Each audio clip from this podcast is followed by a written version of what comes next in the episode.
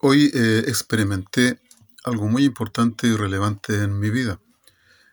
Le di la oportunidad a una persona para que se pudiese integrar al trabajo que yo desarrollo y después de haberlo seleccionado, ¿cierto? Y haberle dado la oportunidad para que fuese contratado por, por mi empresa, este joven no se cansaba de dar las gracias por la oportunidad y por el hecho de haber sido seleccionado de entre varios para ocupar el cargo o el puesto.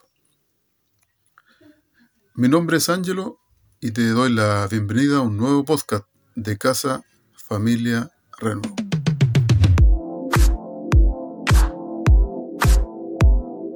Pablo nos recuerda en Primera de Tesalonicenses capítulo 5 versículos 16 al 18 que podemos ser agradecidos en todas las circunstancias buenas o malas y escribe, estén siempre alegres, oren sin cesar, den gracias a Dios en toda situación, porque esta es su voluntad para ustedes en Cristo Jesús. Te hago una pregunta, ¿cuándo fue la última vez que diste gracias a Dios?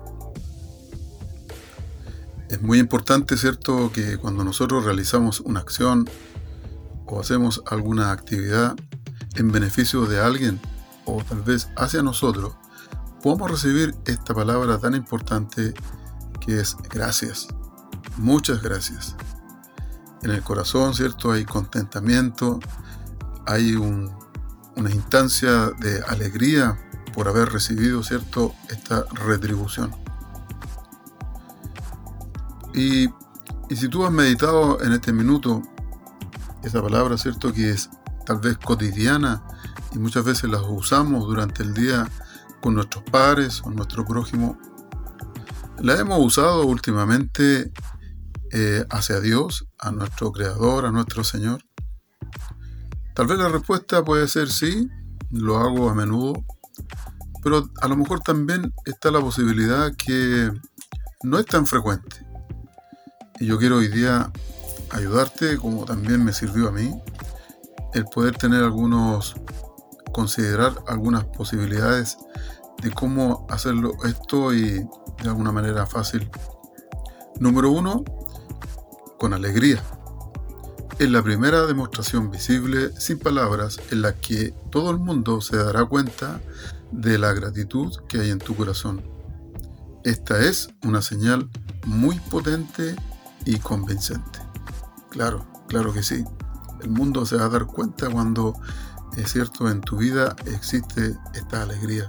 Se demuestra, se da a conocer, es visible. Número dos, orar por todo.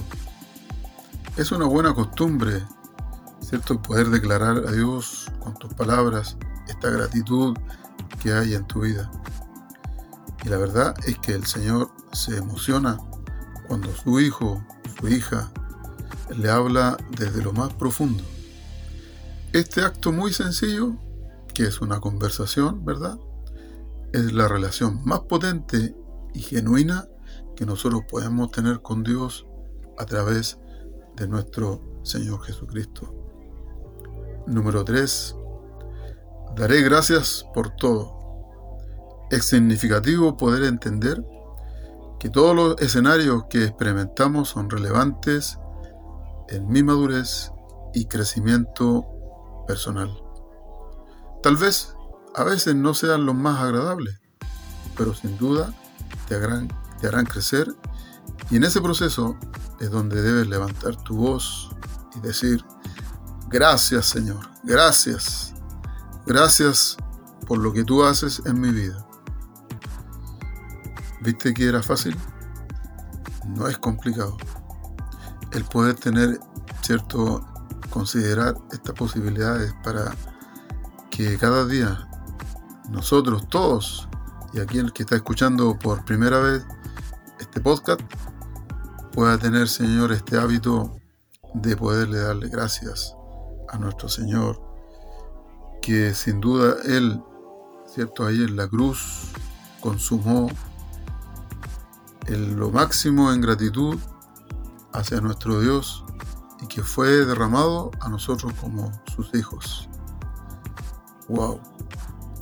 Te quiero invitar a que podamos practicar cada día y decirle al Señor gracias. Muchas gracias. Y recuerda que en Casa Familia Renuevo seguimos juntos. Dios te bendiga.